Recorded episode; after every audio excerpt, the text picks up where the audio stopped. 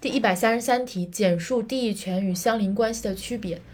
区别首先是这样的，首先是呃性质不同，一个定性的问题，然后是产生的依据不同，议定和法定，然后是前提条件不同，最后是一个内容不同。我觉得这个还是挺好记的，但可能也不是那么的能记住这四点吧。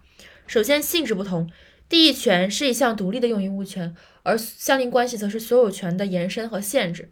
第二点，前提条件不同。呃，第三，第二点，产生依据不同。